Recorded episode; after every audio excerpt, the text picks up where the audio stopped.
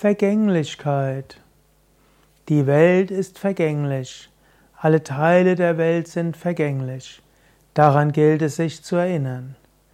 Im Mittelalter sprach man von Memento Mori. Erinnere dich an den Tod. Mache dir bewusst, alles, was einen Anfang hat, hat ein Ende. Swami Shivananda, der große Yogameister, hat gesagt, erinnere dich an Gott. Und wenn du dich nicht an Gott erinnern kannst, dann erinnere dich an den Tod und damit die Vergänglichkeit. Und dann erinnere dich an die großen Heiligen und Weisen, die den Tod und damit die Vergänglichkeit überwunden haben und Gott gefunden haben. Es ist gut, sich bewusst zu machen, dieser Körper ist der Vergänglichkeit unterworfen. Er wird vorübergehen, er wird vorbei sein, er wird sterben. Der Körper ist irgendwann gezeugt worden, er ist irgendwann im Mutterleib herangereift, er ist irgendwann auf die Welt gekommen, wird irgendwann älter, irgendwann erwachsen und irgendwann merkst du die Vergänglichkeit mehr. Die Haare werden grauer, du magst sie färben. Die Zähne fallen aus, du magst Kronen und Implantate reinsetzen. Die Augen verlieren an Sehkraft. Du magst eine Brille aufsetzen, Kontaktlinsen oder weglasern lassen. Die Haut bekommt Falten, auch sie erinnern sich an die Vergänglichkeit. Du magst sie mit speziellen Cremes irgendwo wegmachen oder mit Botox irgendwo erfüllen.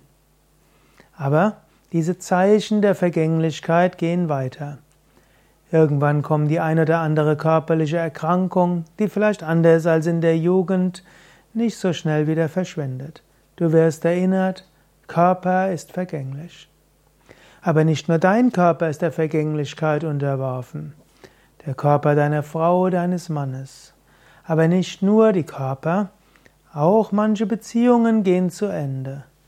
Oder auch die Kinder gehen irgendwann aus dem Haus. Und selbst wenn sie im Haus bleiben, Ihre Beziehung ist anders. Die Art, wie du mit deinen Kindern umgehst, ist auch vergänglich. Heutzutage sind Berufe der Vergänglichkeit unterworfen.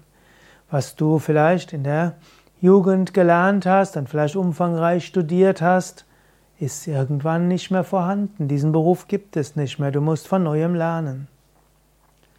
Und so gibt es vieles, was vergänglich ist. Für einen spirituellen Aspiranten ist die Vergänglichkeit der Aufruf nach dem Ewigen zu suchen. Tiefe Menschen wehrt sich einiges dagegen, dass du sagst, ja, alles vergeht. Pantare, alles fließt. Es gibt auch das Bild von Shiva Nataraj als der Tänzer, der Tanz des Kommens und Gehens, der Tanz des Entstehens und Vergehens. Aber es gibt etwas, was eins bleibt und ruhig bleibt, gleich bleibt inmitten der Vergänglichkeit. Und das ist es wert, es zu suchen. Hinter der Vergänglichkeit gibt es die Ewigkeit. Und diese Ewigkeit ist erfahrbar. Sie ist jenseits des Körpers, denn der Körper ist vergänglich. Sogar jenseits des Geistes, selbst die Gedanken, die Emotionen sind vergänglich. Ja, sogar deine Persönlichkeit kann sich ändern. Aber etwas bleibt gleich. Das ist die Tiefe deines Wesens. Das ist das Göttliche an sich. Und alle Religionen sind sich einig, es gibt einen Gott, der in der Ewigkeit ist, allgegenwärtig, allmächtig, allwissend, ewig. Gott ist nicht geschaffen, ihn gab's immer. Und ob du ihn Gott nennst oder das Göttliche oder Brahman, die Transzendenz, das Immanente oder das äh, Numinose, spielt dort nicht die allzu große Rolle. Und du kannst es erfahren als Mensch. Solange du deine Sicherheit auf dem Vergänglichen, auf dem Vorübergehenden aufbaust, solange wirst du Angst haben. So wie Jesus auch gesagt hat, in der Welt habt ihr Angst, aber seid ihr seid getrost, ich habe die Welt überwunden.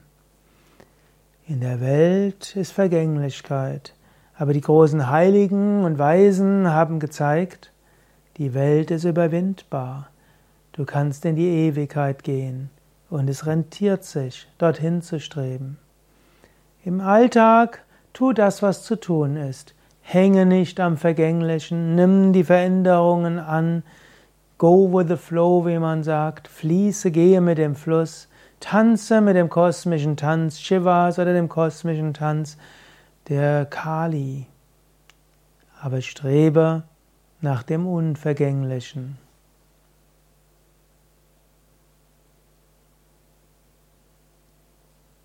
Gefällt dir dieser Vortrag? Dann klicke auf Gefällt mir oder Daumen hoch oder teile diese Sendung mit anderen.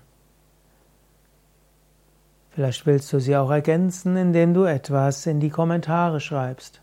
Mein Name Sukadev, ich bin Gründer und Leiter von Yoga Vidya www.yoga-vidya.de